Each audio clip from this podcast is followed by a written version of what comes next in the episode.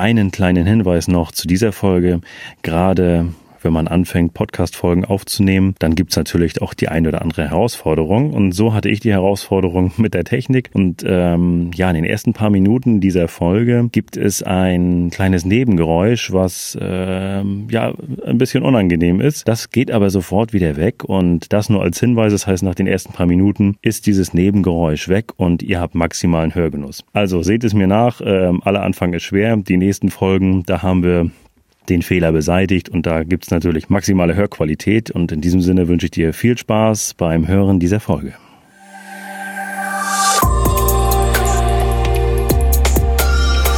Ja, und damit auch ein herzliches Willkommen an alle neuen Zuhörer. Und wenn dir der Podcast gefallen hat, dann lass eine Bewertung da und abonniere den Kanal. Viel Spaß beim Content tanken.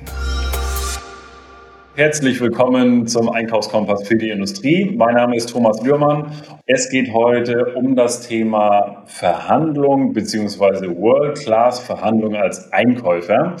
Und da habe ich, wie gesagt, einen spannenden Interviewgast. Er ist seit ja, über ja, oder war 20 Jahre lang im Einkauf unterwegs, ist da wirklich der absolute Spezialist. Er ist Chefredakteur vom Einkaufsmanager und hat dort äh, verschiedene Themen auch behandelt und ähm, Daher bin ich auf ihn aufmerksam geworden und ich freue mich heute begrüßen zu dürfen Hans-Christian Seidel von der CISAI Consulting. Herzlich willkommen, lieber Herr Seidel.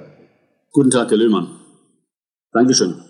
Jetzt habe ich schon ein bisschen was erzählt, Herr Seidel, vielleicht so als, als, als Start, damit die Zuhörer auch mal wissen, äh, ja, so 20 Jahre als Einkäufer, ganz kurz so von der, jetzt haben Sie seit über zwölf Jahren das eigene Business als Consulting für Einkäufer.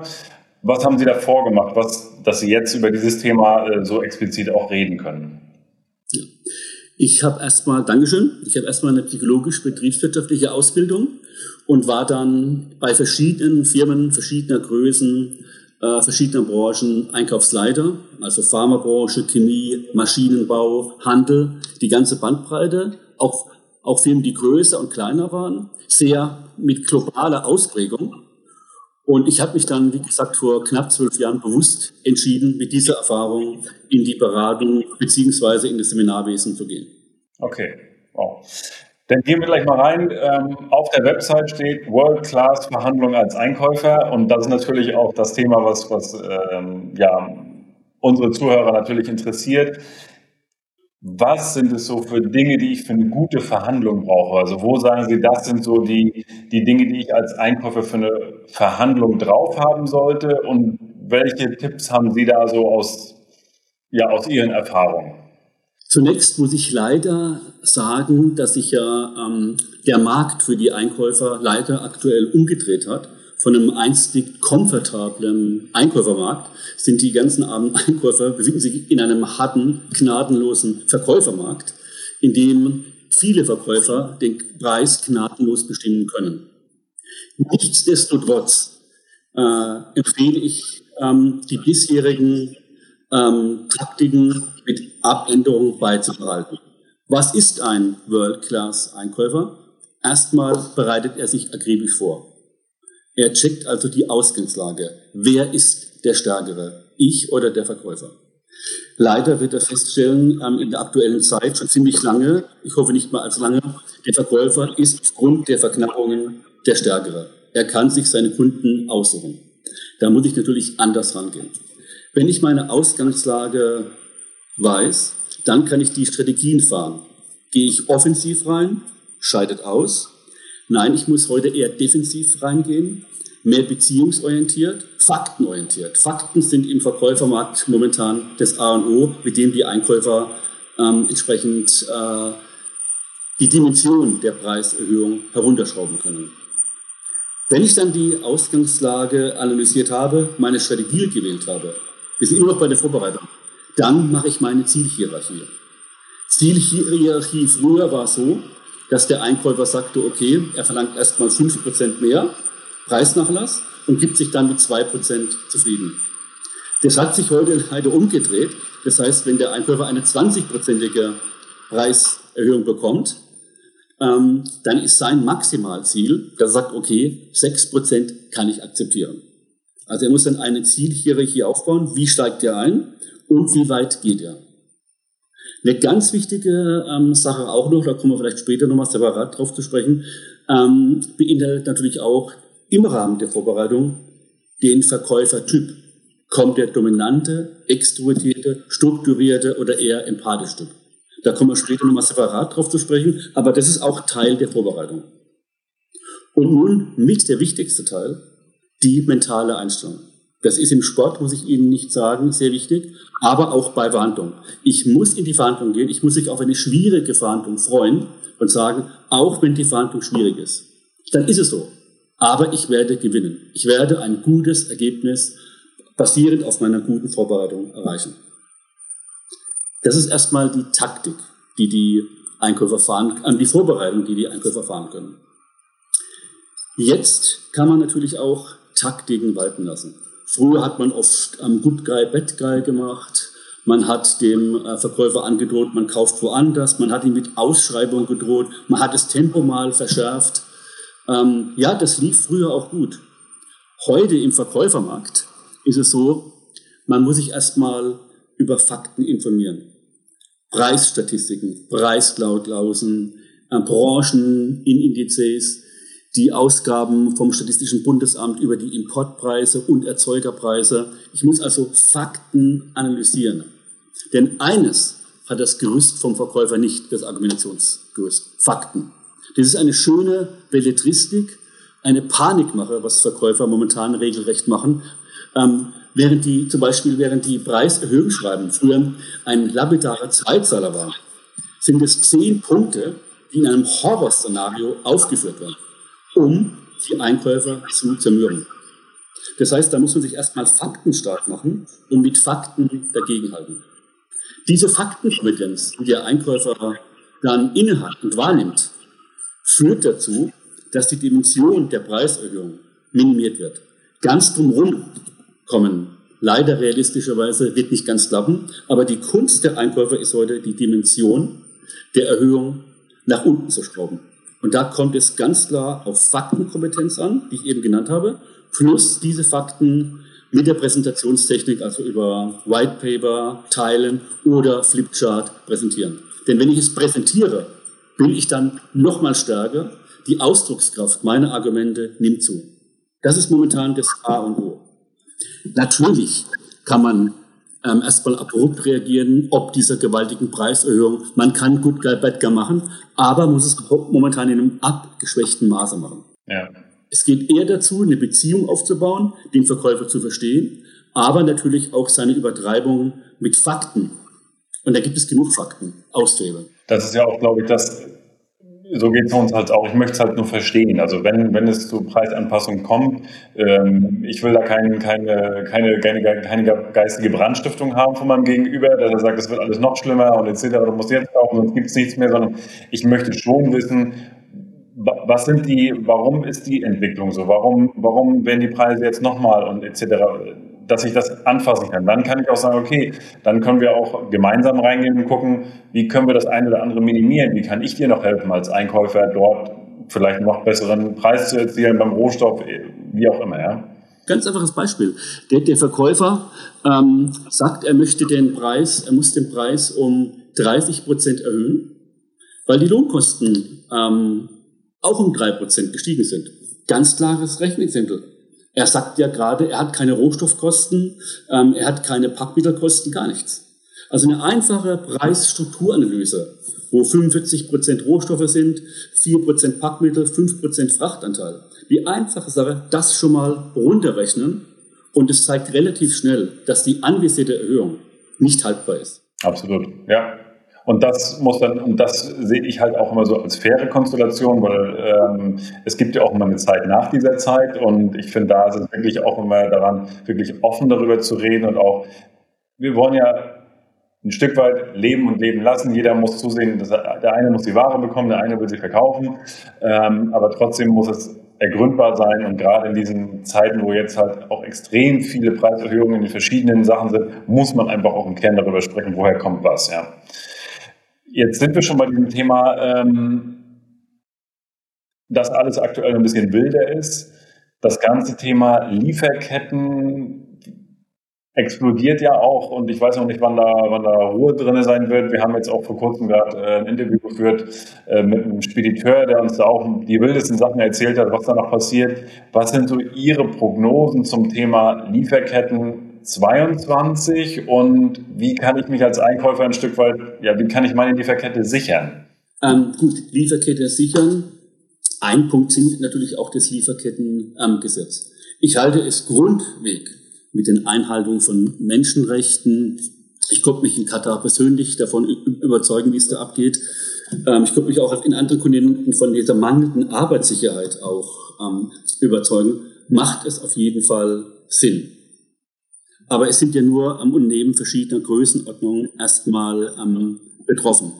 Wichtig für mich und auch für die deutsche Industrie und auch Handel ist ganz klar, es muss praktikabel sein. Es darf nicht theoretisch und übertrieben sein. Ich kann als Einkäufer nicht wissen, was am Werktor meines Vorvorlieferanten passiert. Dafür kann ich auch keine Garantie übernehmen und, und geschweige denn eine Haftung. Das Gesetz ist wichtig. In der bisher vorgesehenen Form passt es einigermaßen. Aber ganz wichtig ist, dass es eine europäische Lösung ist, dass nicht deutsche Unternehmen gleich wieder, weil sie es übertrieben einhalten, ähm, von vornherein benachteiligt werden. Es kann nur eine gleichbleibende, praktikable Antwort Europas in diesem Zusammenhang sein. Der Urgedanke ist ganz klar vollkommen an, angebracht, aber es muss praktikabel sein und ein, wie gesagt, europäischer Weg. Das war das Lieferkettengesetz. Die anderen Sachen, die ich natürlich äh, jetzt äh, schauen muss, warum haben wir momentan so Verknappungen? Es sind künstliche Verknappungen, man sieht einmal mehr, wie extrem rohstoffabhängig wir beispielsweise von China sind. Das sind zum Teil ähm, über 80 Prozent eines Rohstoffes, den wir brauchen, beziehen wir aus China. Den Rest aus Afrika bei vielen Rohstoffen, wo natürlich auch China entsprechend die Hand drauf hält. Das ist eine Riesengefahr. Vielfach ist es momentan so, wenig Frachten. Die Unternehmen bestellen jetzt aus Sicherheit Ganzjahresbedarfe, ist ja nachvollziehbar. Ähm, das führt natürlich dazu, dass die Firmen, die Lieferanten auch mehr Rohstoffe brauchen, mehr Energie brauchen, aber auch mehr Kraftkapazitäten. Das heißt, hier ist ein Teufelskreislauf in Kraft getreten und dazu natürlich noch künstliche Verknappungen. Viele Rohstoffe und Energien sind künstlich verknappt, weil künstlich verknappte Energien ähm, bedeuten auch wieder höhere Preise. Das muss man halt auch mal so sehen. Ich meine, Länder wie Saudi-Arabien und die Vereinigten Arabischen Emirate mit dem Ölpreis von 40 Dollar pro Barrel können sie ihre Gesellschaft nicht durchhalten und den Wohlstand halten. Mit einem Ölpreis von 80 ähm, Dollar ähm, pro Barrel ist das eine ganz andere Hausnummer. Wie treibt man den Preis nach oben, wenn sich die OPEC einig ist und die Mengen gedrosselt werden? Und hoffen, dass nicht einer ausschert, wie es der Iran mal gemacht hat. Und dann wurde das Öl ähm, billiger. Das ist die eine Sache. Ich möchte aber nochmal auf einen Punkt von Ihnen da auch zurückkommen. Die Argumente, die man den Lieferanten natürlich auch sagen kann. Wo warst du, lieber Lieferant, im Jahr 2020, als nachweislich die Preise unisono nach unten gingen? Da kam kein Lieferant zum Einkäufer und sagte, ich kann dir den Preis ähm, entsprechend reduzieren. Nichts. Man hat sich in der Zeit günstig eingedeckt. Wo die Preise dann stiegen, ab dem Zeitpunkt war der Verkäufer auf der Matte und berichtete, ähm, dass man natürlich ähm, was machen muss am Preis. Wird den Einkäufern jetzt nichts bringen, diese, dieser Look Back in Anger, aber ein Einkäufer kann einfach mal zeigen, gerade mal im Sinne unserer Partnerschaft, hätte ich mir erwartet, dass du auf mich zukommst. In vielen Fällen müssen Einkäufer sagen, okay, ich muss diesen Preis ak akzeptieren, sonst beliefern sie mich nicht mehr. So viel zum Werteverständnis. Aber wir werden uns das natürlich merken und werden kritisch ähm, dann im Jahr 2022 und 2023 dann schauen, wo wir auch Neuprojekte, die für Sie bisher immer interessant waren, Herr Verkäufer, dass wir die auch anderweitig vergeben. Und ein schöner Tipp von der Einkäuferin, ich fand ihn ganz klasse, hatte einen Preis von 100 Euro pro Stück und Corona-Zuschlag war 20 Prozent. Der Lieferant wollte 120 Euro natürlich ausgewiesen haben, weil er möchte, dass die Erhöhung verschmilzt. Und sie hat es so schön gemacht. Position 1, 100 Euro pro Stück. Position 2, temporärer Corona-Zuschlag. Ich fand es so klasse. So ist nämlich dann auch Ende 22 immer schön noch offensichtlich, wie hoch die Preiserhöhung war. Denn der Verkäufer möchte die 120 stehen haben, Euro. Dass es dann verschmilzt, wenn sich die Lage hoffentlich bald deeskaliert, wird er immer sagen, ja, ich kann was machen, 5 Prozent, aber sein, seine neue Basis sind die 120 Euro. Und das hat die Einkäuferin sehr gut gemacht. Also es gibt schon einige, um nur ein paar Beispiele zu nennen, ähm, Taktiken und Mittel, die man einsetzen kann. Das ist auf jeden Fall ein gutes, also die, auch eine Transparenz zu schaffen, auch eine Offenheit zu schaffen, wo man sagt, so und so ist es. Die 20 Prozent kommen so und so zustande. Das gibt es ja in verschiedenen, das kommt ja mal aufs Produkt auf an, woher was kommt, aber nennen wir es einfach Corona-Zuschlag und der wäre so, dann können wir auch immer danach sagen, so, jetzt ist alles wieder normal, jetzt, mach, jetzt streiche ich es weg und dann ist es fair für beide Seiten. Dann sagt man, in der Zeit haben wir es halt getragen, aber jetzt sind wir mal im normalen Zustand und jetzt kommt es weg. Und dann, ja. Genau. Dazu muss der Einkäufer im Geschichte-Leistungskurs sein, dass diese ähm, Historienbetrachtung nie ähm, außer Acht gelassen wird. Ja. Gerade in Firmen, wo nämlich die Einkäufer häufig wechseln, was einerseits Sinn macht, dass man sein Terrain erweitert, aber da wird es natürlich vergessen dann, dass der Preis eins ganz niedriger war.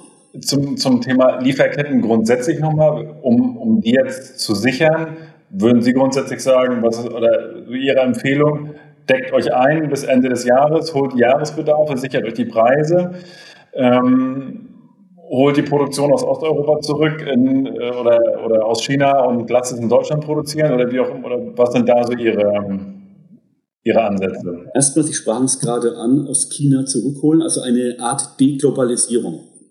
Kann ich nur vehement davon abraten. Erstens mal, wir in Deutschland sind ja sehr stark von Exporten abhängig. Wenn wir nicht exportieren können, dann wird die Insolvenzwelle bei vielen Lieferanten sinken. Ähm, das heißt, wir müssen im Ausland kaufen und das kaufen wir auch gerne, damit das Ausland auch Geld hat, um bei uns die Exportgüter zu kaufen. Ähm, in vielen Dingen müssen wir ähm, ohnehin im Ausland kaufen, weil wir die Rohstoffe nicht haben, weil wir die Technologiekompetenz nicht haben, weil wir die Fachkräfte nicht haben. Das, das wird erstmal gar nicht so schnell funktionieren. Und Deutschland ist ja ein, auch ein Land, das in allen internationalen ähm, äh, Institutionen vertreten ist. Was ist denn das für eine Ansage von Deutschland als weltoffenes Land? Wenn wir dann sagen, wir holen alles wieder ähm, in das heimische ähm, Gefilde rein. Das wird gar nicht funktionieren von den Kapazitäten her und ist natürlich auch global gesehen vollkommen die falsche ähm, Ansage. Wir, wir können es gar nicht.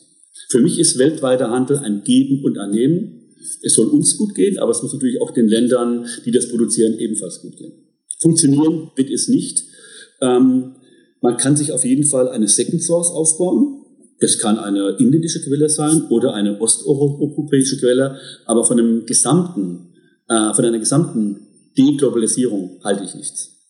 Und sie wird auch schief aus den eben genannten ähm, Gründen. Wir sind weltoffen und ist auch gut so, wir sind interkulturell interessiert. Auch das bringt uns weiter und das ist mein fester Standpunkt. Ich war schon in so vielen Ländern, habe mir das an, auch an, an, angeschaut. Äh, ich bin ein absoluter Fan von Global Sourcing, wenn es passt.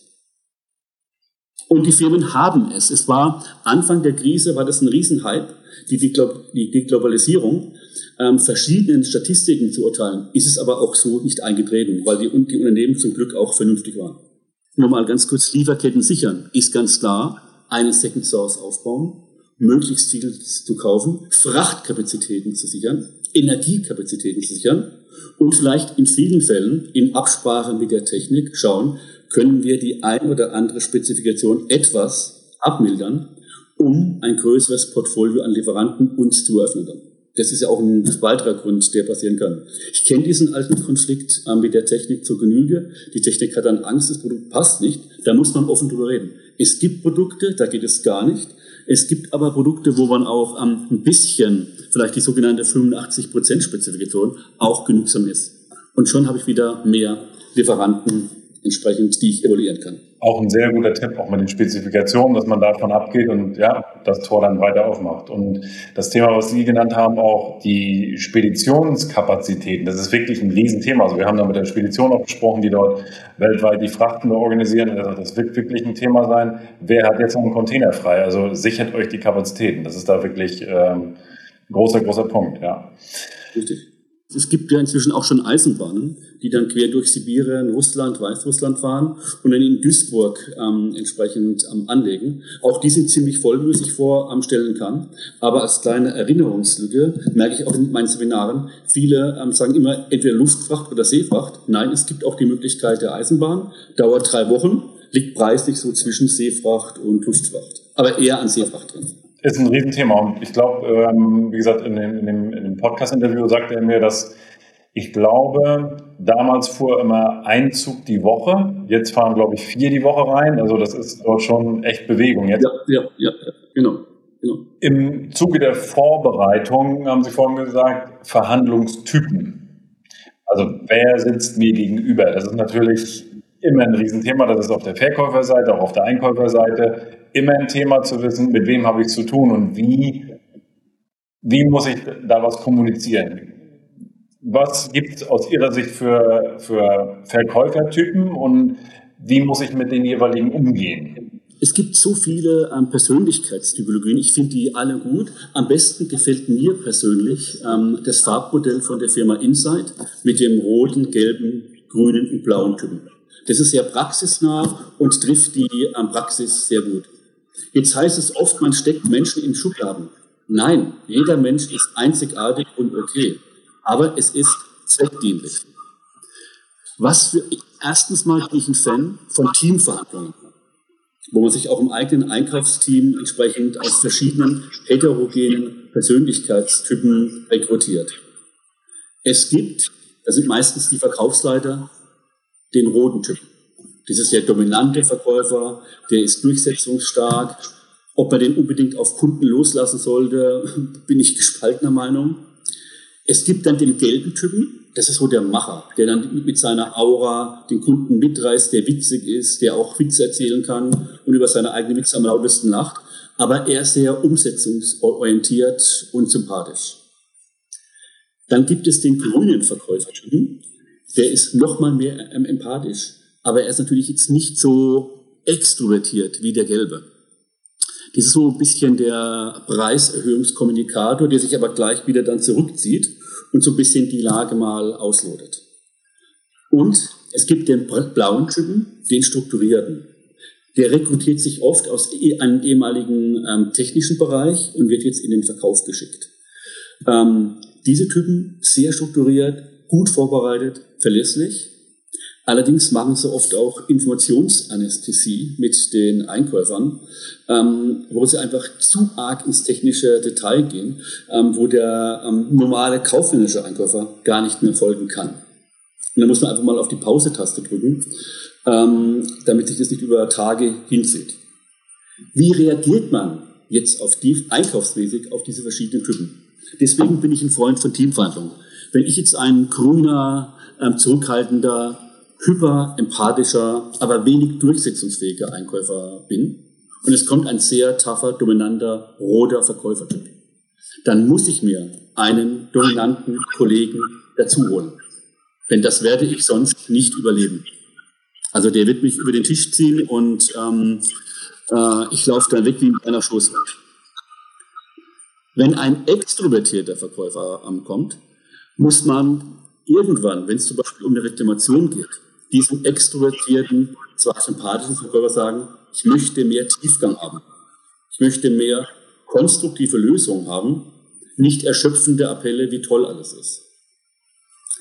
Bei dem grünen Verkäufer muss ich schauen, ob es nicht Sinn macht, wenn der Verkaufsleiter nächste Woche mitkommt und wir verschieben das Gespräch. Weil oft ist der grüne ähm, Verkäufer, ich, ich meine es jetzt nicht despektierlich, Hänschen, der nichts entscheiden kann und darf sich also ständig die Kompetenzen wiederholen muss. Ob es dann vom Verhandlungsfortschritt nicht mehr Sinn macht, zu warten, bis Herr Ernst einfach mitkommt. Und einen blauen Verkäufer, wie ich es eben schon sagte, muss ich als Einkäufer auch irgendwann ran, wenn mir der Grad der technischen Tiefe zu viel und auch unverständlich wird, muss ich eingreifen und sagen, Herr Blau, das sind sehr gute Informationen, geben Sie mir es als PDF oder als eine Datei zu, aber ich möchte jetzt zum nächsten Agendapunkt kommen.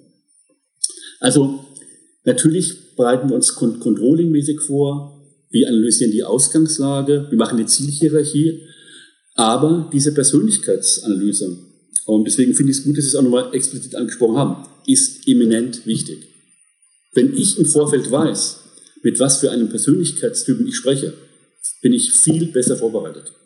Das kann man von Kollegen oder vom Netzwerk ähm, sehen. Man kann vielleicht auch schon mal auf LinkedIn gehen und gucken, wie ist er gekleidet, weil da gibt man schon mal erste Informationen ähm, ähm, zusammen. Aber ein sehr wichtiger Punkt, der leider zu wenig systematisch im Einkauf betrachtet wird. Da ist der Vertrieb viel weiter.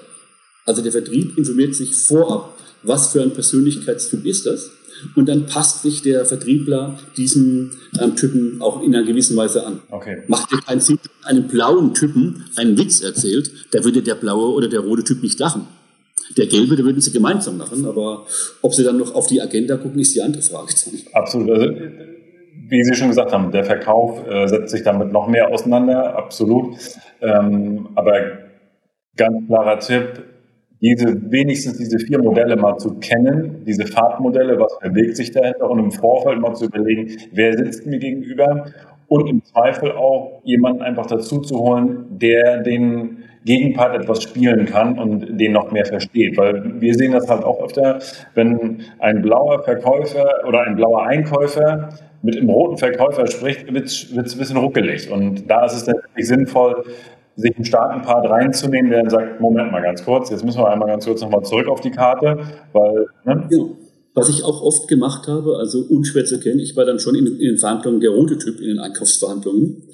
Aber wenn es dann um eine Kompromissfindung ging, weil irgendwann bringt es ja nichts nur ähm, das Platzhirsch-Syndrom ähm, zu zeigen, sondern wir brauchen Abschluss, dann habe ich mir einen grünen Typen dazugenommen, nachdem ich erstmal Gutger Bettke und so ähm, gezeigt habe, wer der Herr im Hause ist war dann der grüne Mitarbeiter, den Kompromiss an der Schautafel zu sagen. Der hat erstmal dann so, wie, wie so ein Delta gezeigt, schauen Sie mal, das ist der Unterschied. Was können wir denn machen? Das haben wir bewusst so geplant. Natürlich auch klassisch Good Guy, Bad Guy. Aber das hat dann dazu geführt. Oder einen Tag später ruft der grüne Typ nochmal an beim Verkäufer.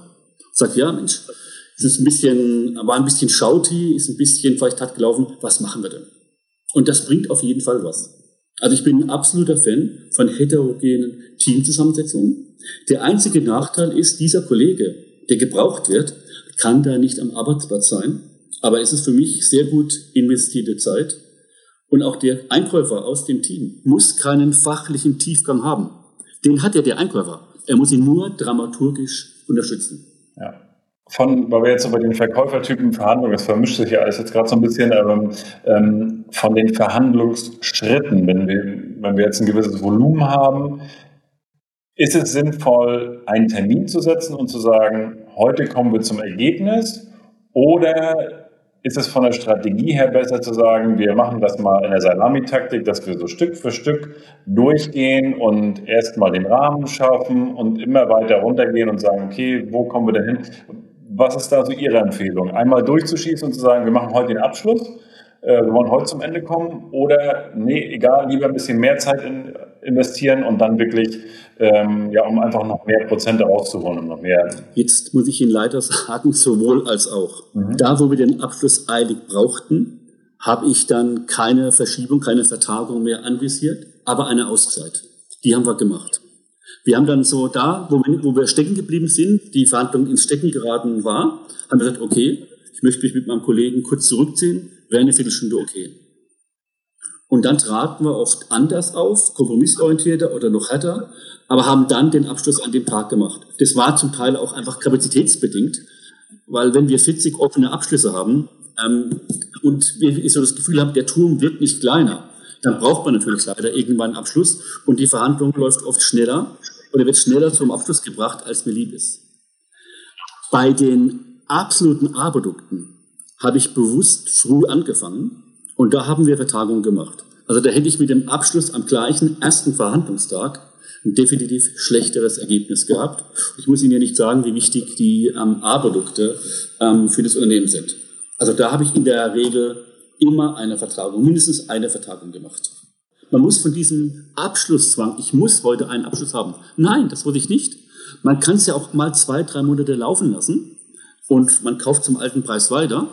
Und wenn man sich zwei Monate später einigt, wird die Differenz je nach vereinbarten Preis dann ausgeglichen. Also A-Produkte durchaus ein bisschen länger laufen lassen, rechtzeitig anfangen, sich bewusst sein, was sind meine A-Produkte überhaupt, weil ich glaube auch da Vielleicht wissen das viele Unternehmen und äh, gibt es auch sehr äh, vorbildliche Unternehmen, aber ich glaube auch einige Unternehmen haben diese To-Dos noch ähm, offen, dass sie überhaupt mal gucken, was sind meine A-Produkte welche sind wirklich relevant dafür, dass wir hier äh, weiter produzieren können. Da die Einteilung vorzunehmen und dann auch rechtzeitig damit zu beginnen, diese Produkte auszuschreiben. Ja. Die 15 stärksten Produkte im Einkauf machen bis zu 80, 85 Prozent des Beschaffungsvolumens aus. Und da spielt die Musik. Es ist ehrenhaft, wenn ich mit einem Taxi fahre, wenn ich ihm nachweise, du bist eine Straße zu spät abgefahren, ich ziehe dir von dem 40 Euro ähm, 1 Euro ab. Das ist ähm, löblich und so weiter. Vergrault den, den armen Taxifahrer. Der Firma haben sie letztendlich nichts angebracht. Ich bin Freund, eher so die C-Produkte zu systematisieren, Lieferantenreduzierung zu machen, zu standardisieren und auf jeden Fall immer die Zeit, die notwendige Zeit für die A-Produkte und B1-Produkte zu schaffen. Denn da spielt die Musik. Und da weiß ich aus Erfahrung, leider, leider verblendet man viel zu viel Zeit im Einkauf, ist mir auch passiert, ähm, mit den C-Produkten. Weil die noch nicht stehen, da muss die Bestellung geschrieben, dann, dann stimmt das auch noch.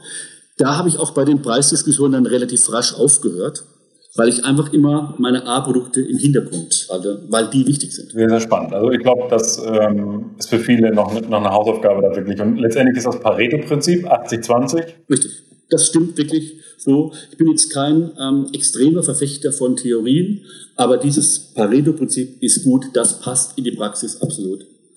Ein kurzer Blick. Äh, man schreibt seine Produkte auf und absteigend des Jahresvolumen hat man relativ schnell ähm, seine A, B und C Lieferanten. Würden Sie rein umsatzgetrieben dort arbeiten oder mengenbezogen? Oder ist Umsatz die einzige KPI für, für, für ein A-Produkt? Ähm, nein, es kann ja auch der, der Lieferant ein A-Lieferant sein. Ähm, ich will jetzt nicht auf die Produkte, man, man kann diese ABC-Liste kann man für Lieferanten, für Warengruppen und für Artikel machen. Man muss für sich selbst schauen, was ist wichtiger. Wenn ich ein relativ enges Lieferantenportfolio habe, macht es sogar mehr Sinn, ähm, das in A-Lieferanten ähm, ähm, umzutauschen und da ähm, vorzugehen.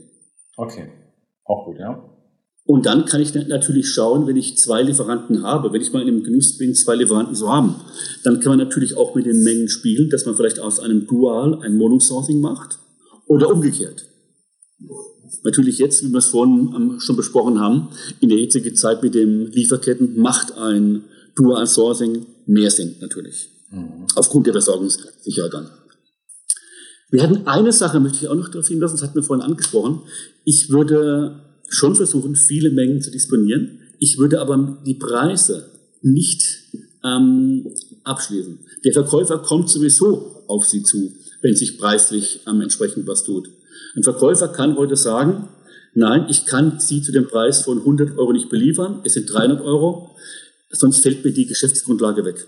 Das ist wirklich ähm, passiert, denn ich habe es in vielen äh, Grafiken gesehen, auch bei Metallen. Es gibt Metalle, die gehen wirklich ähm, ganz nach oben oder sie haben mal einen Peak, fallen drei Tage später wieder und äh, bewegen sich auf niedrigeren Level. Und genau da kann man kaufen. Also würde ich bei vielen Produkten die Preise nicht unbedingt festmachen, sondern sich immer den Marktpreis anschauen. Denn wenn ein Einkäufer sagt, nee, nee, ich habe jetzt einen Jahrespreis gemacht, dann hat erstens der Lieferant sich ein üppiges Polster eingerechnet. Und wenn das Ganze explodiert, früher galten diese Kontrakte. Dann galten die für ein Jahr fest und egal was passierte. Heute klopfen die Lieferanten an. Das ist also eine trügische, eine trügische Sicherheit, wo sich ein Einkäufer erwähnt, indem er sagt, ja, der Preis habe ich jetzt für 2022 festgeschrieben. Der Lieferant kommt und sagt, ich beliefere dich. Es geht nicht. Was bringt denn damit das dann? Da habe ich auch selbst ähm, da, da, dazugelernt. Mhm. Also wir, wir, haben diese Thematik tatsächlich auch erlebt. Also das, ähm, und wir arbeiten da auch mit einer Transparenz dass wir sagen, wir arbeiten mit einer Materialgleitklausel. Wir machen den Preis fest, aber wir legen halt ganz klar und sagen, Materialanteil ist x Prozent, 30 oder 40 Prozent, ähm, zu einem Einkaufspreis von äh, 2000 Euro die Tonne und als Grundlage nehmen wir die in die Plattform. Und wenn sich das verschiebt nach oben oder nach unten, es ufert mehr als x Prozent aus, dann haben wir alle eine Grundlage und sagen, der Preis kann runtergehen oder er steigt, aber dann haben wir eine gewisse Transparenz drin für alle. Ne? Richtig, sehr gut. Kleiner Tipp an die Einkäufer an der Stelle, vollkommen richtig, was Sie sagen. Sie müssen es als Einkäufer aber überwachen. Der Verkäufer reagiert dann wie der Kellner, der vergisst, das am Wechselgeld zurückzugeben. Ach ja, ja, ich wollte ja auf Sie zukommen. Ähm, da muss man dem Verkäufer so ein bisschen ähm, mal einen Reminder senden. Also das weiß ich aus Erfahrung. Man darf sich also nicht zurücklehnen, der Verkäufer kommt dann schon. Das machen auch einige. Ich möchte nicht alle Verkäufer über einen Kamm scheren, aber viele vergessen es. Ja. Das nächste Thema, Preisanpassung, Preiserhöhung, haben wir jetzt durch alle einzelnen Punkte schon immer ein paar Sachen mit dabei gehabt. Ähm, die Frage ist schwierig. Also wie kann ich aktuell wirklich Preisanpassung abwenden oder ja verhindern, minimieren, dass ich wirklich da nicht alles schlucken muss? Oder ist es einfach die aktuelle Lage, dass wir, wir alles hinnehmen müssen? Man muss bei etwa ähm, 15 Prozent der Lieferanten akzeptieren, da geht gar nichts. Diese 15 Prozent werden sagen, lass es oder bestell es. Sonst lege ich auf. Das muss man akzeptieren, diese Frustrationstoleranz muss man aufbringen, aber diese restlichen 80 bis 85 Prozent der Lieferanten kann man, wie ich es vorhin schon sagte, mit Fakten überzeugen. Man kann ihnen mehr Mengen anbieten, man kann auf jeden Fall verhandeln, das können wir nicht machen. Also viele Lieferanten machen hier auch ein Maximalziel. Das heißt, die machen eine Preiserhöhung von 20 Prozent wissen, dass der Einkäufer nochmal kommt und dann einigt man sich so zwischen 12 und 14 Prozent. Also das höre ich sehr oft aus den Märkten raus. Das wird weiterhin auch erreicht. Das heißt, diese 20 Prozent sind nicht immer gesetzt, sondern da kann man auf jeden Fall was minimieren. Man kann mit Mehrmengen kommen. Man kann auch sagen, lass uns mal eine Wertanalyse machen. Wo können wir bei der Fracht was einsparen? Wo können wir beim Material was einsparen? Wo können wir im Informationsfluss was am, am einsparen? Da würde ich auf jeden Fall auch die Technik und die Qualitätssicherung mitnehmen und sagen, Herr Verkäufer, schauen wir uns das doch mal an. Da wird nämlich auch rauskommen, oh, die Entwicklungskosten, die laufen ja immer noch, obwohl das eigentlich, ähm, die sich schon längst amortisiert haben. Auch das Werkzeug hat sich schon längst amortisiert. Können wir die Zahlungsbedingungen ändern? Können wir die Gewährleistung ändern? Das ist dann so ein kreativer Workshop, den man natürlich zeitlich bedingt nur bei A- und B1-Produkten machen kann. Aber das würde ich auf jeden Fall auch empfehlen. Erstmal dagegenhalten, können wir nicht machen. Statistiken zeigen, wie ich es vorhin ähm, gesagt habe, das kann doch gar nicht sein aufgrund der Preisstrukturanalyse oder den Branchenindizes. Da haben sie sich wohl etwas verrechnet. Und dann als dritte Option in die wertanalytische Thematik mit den Technikern einsteigen. Was können wir da? Ähm, brauchen wir wirklich den, ähm, die Taube auf dem Dach? Oder geht vorübergehend auch mal der Spatz in der Hand? Wo können wir gemeinsam da was ähm, kreieren? Oder auch den Verkäufer fragen mit einer schönen Frage, mit einer offenen Frage. Herr Verkäufer, was müssen wir tun, dass wir diese 20% Preiserhöhung nicht bekommen? Geben Sie mir einen Tipp, sagen Sie mir es. Vielleicht schlummert ja irgendein Potenzial noch, was wir nicht genutzt haben. Sagen Sie mir es. Das sind so die Punkte, die ich da aktuell angehen würde. Und auf jeden Fall, ich habe es gerade gestern wieder beim schönen Coaching gesehen, beharrlich bleiben. Ja.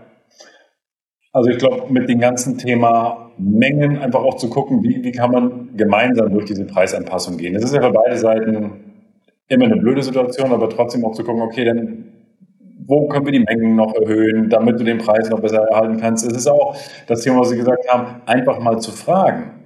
Also das sind so die ganz, ganz einfachen Dinge, die aber eine sehr große Wirkung haben. Einfach eine offene Frage mal zu stellen, was kann ich denn dafür tun, dass die 20 Prozent jetzt nicht anfallen. Ne? Ja, also wenn Sie mir noch eine Million mehr geben, dann fällt das nicht an. Gut, dann lass uns doch mal gucken. Ja, was man auch machen kann, man kann einer Einkaufskooperation beitreten. Man kann auch sagen, ich kann dir noch ein anderes Produkt geben. Das kaufe ich zwar anders. Was macht es denn, wenn ich das, dieses Produkt auch bei dir kaufe? Oder ich standardisiere. Ich mache aus fünf kleinen Produkten eins und so weiter. Also da gibt es sehr viele ähm, Möglichkeiten, die ich da angehen kann. Also das ganze Thema ist sehr groß und äh, wir sind jetzt ganz, durch ganz, ganz, ganz viele Punkte ansatzweise mal durchgegangen und ich glaube, da ist auch für jeden Einkäufer definitiv jetzt was dabei und ähm, sowohl zum Thema Preiserhöhung, wie gehe ich mit Preiserhöhung um, welche Typen von Verkäufern gibt es, wie gehe ich damit um, ähm, Tipps für eine gute Verhandlung und wer jetzt sagt, er möchte davon mehr wissen, also ich wir kennen das alle, der Verkäufermarkt ist sehr gut geschult, die Einkäufer aber sehr, sehr schlecht im Verhältnis zu den, äh, zu den Verkäufern. Wie kann ich Sie kontaktieren und was können Sie anbieten, wo Sie sagen, Mensch, ähm, da habe ich noch ein Produkt, das sind meine Produkte, ist es das Coaching, Inhouse-Seminare. Ähm, wenn ich jetzt als Einkäufer sage, das war interessant heute die Folge, ich möchte da mehr von wissen von dem Herrn Seidel, ähm, wie können wir Sie erreichen und was sind Ihre Produkte und Dienstleistungen? Also erreichen können Sie mich natürlich auf meiner Webseite www.csei-consulting.de. Da können Sie sich einen ersten Eindruck schaffen. Ähm, was ich oft mache in der heutigen Zeit, aber es ist gar nicht mal so schlecht. Ich mache notgedrungen, aber mir gefällt es auch gut, Online-Seminare. Ähm, äh, die werden niemals so ähm, von der Körpersprache sein äh, wie ein Präsenzseminar, unbestritten. Aber sie kommen gut ran. Mit einer überschaubaren Menge an Teilnehmern, bis zu sechs Seminarteilnehmern, wo man sich auch sieht und nicht nur hört und einen Gedankenaustausch macht, ja, ich sehe ein Seminar als ein sehr praxisorientiertes, umsetzungsorientiertes Event, in dem auch die Einkäufer ihre Sachen schildern können. Es bringt nichts, dass der Referent eine PowerPoint-Karaoke macht und glaubt zu wissen, ähm, was das Beste ist. Nein, man muss mit den Einkäufern in die Interaktion gehen, ihre Praxisbeispiele kennen. Die kann man auch beim Rollenspiel machen. Oder, ähm, was ich häufig mache, sind auch Einzel- oder Zweier-Coachings. Die sind natürlich dann noch mal intensiver und noch mehr zugeschnitten auf die Probleme im, im Alltag. Ähm, leider ist es so, ähm, so wie ich es aus der Politik momentan mitbekomme, ob Präsenzseminare in den nächsten Monaten nach Weihnachten möglich sind, steht in den Sternen. Es hängt von der Durchschlagskraft der Omikron-Variante ab. Aber ich kam auch ganz überraschend dazu, dass ich jetzt Online-Seminare halten musste. Und ähm, erstens mache ich es besser laufen, sie machen mir auch Spaß. Die kommen nah an Präsenzverhandlungen ran, wenn der Teilnehmerkreis nicht ähm, zu ausgeprägt ist. Praxisorientierung, Unterstützung fürs Tagesgeschäft. Die sind ähm, die Dinge, die Sie bei meinen Seminaren erfahren. Sehr spannend. Ich glaube auch das ganze Thema Rollenspiele ist das, was der Grö, also einer der größten Hebel auch ist, auch mal in so eine Rolle reinzugehen und auch mal zu sagen, Mensch, ich habe als Einkäufer immer ein Problem, wenn da so ein Dominanter reinkommt, ich werde mit dem irgendwie nicht fertig, um da mal das Rollenspiel zu, durchzugehen und auch genau, mal eine, genau. eine Live-Verhandlung vorzubereiten. Ja. Richtig, richtig. Und einen Tipp noch on top für die Einkäufer. Ein Beispiel, der Verkäufer macht eine Preiserhöhung von 20 Prozent. Sprechen Sie nicht nur über die 20 Prozent. Gehen Sie proaktiv auf ihn zu. Derjenige, der seine Forderung zuerst nennt, diese Forderung wird einen großen Teil im Gespräch annehmen. Sie wissen, Sie müssen eine Preiserhöhung erdulden. Sagen Sie, Herr Verkäufer, die 20 Prozent nicht. Wir können 8 Prozent Preiserhöhung zustimmen. 8 Prozent. Und jetzt sprechen Sie über Ihre 8 Prozent. Dann nehmen diese 8 Prozent, diese notgedrungen akzeptieren müssen, viel mehr ähm, im Raum als die 20 Prozent. Das heißt, Sie agieren wieder. Sie ähm, wehren nicht nur ab und machen es natürlich dem Verkäufer dann schwer. Ich würde nie die 20 Prozent ähm, entsprechend als Diskussionsgrundlage machen. Dann kriegen sie 18 Prozent, wenn sie Glück haben. Wenn sie aber die 6 oder 8 Prozent verteidigen, das mehr in den Fokus ähm, äh, stellen, bin ich sicher, sie erreichen ein besseres Ergebnis als 18 Prozent. Das ist vielleicht auch noch wichtig. Ähm, das ist genauso im Einkäufermarkt. Ich warte nicht, bis der Verkäufer kommt mit seiner Preiserhöhung. Ich greife an mit einer Preissenkung. Und das nimmt den großen Teil vom Gespräch an. Absolut, sehr, sehr, sehr gut. Also das im Verkauf würde man sagen, du musst bereit sein zum Sterben. Und ich glaube, das ist, zieht sich auf der Einkäuferseite genauso. Geh rein in den Kampf und sei bereit zum Sterben. Und fang nicht an, irgendwo Zugeständnisse zu machen, wo es gar nicht notwendig ist, sondern geh all in. Genau, genau. Richtig. Herr Seidel, vielen lieben Dank für das Interview heute. Also wer Interesse hat jetzt von den Zuhörern und sagt, Mensch, das ist echt ein Thema für mich, ähm, Verlinken wir alles in den Shownotes, die Website auch. Kontaktiert den Herrn Seidel. Ähm, das macht definitiv Sinn, da auch mal drüber zu sprechen, ähm, wo da Potenziale sind. Ähm, und dann wünsche ich euch ja viel Spaß bei der Folge und ich hoffe, das war für alle sehr interessant und sage vielen Dank, Herr Seidel. Alles Gute für Sie. Dankeschön. Bis dahin. Tschüss. Tschüss.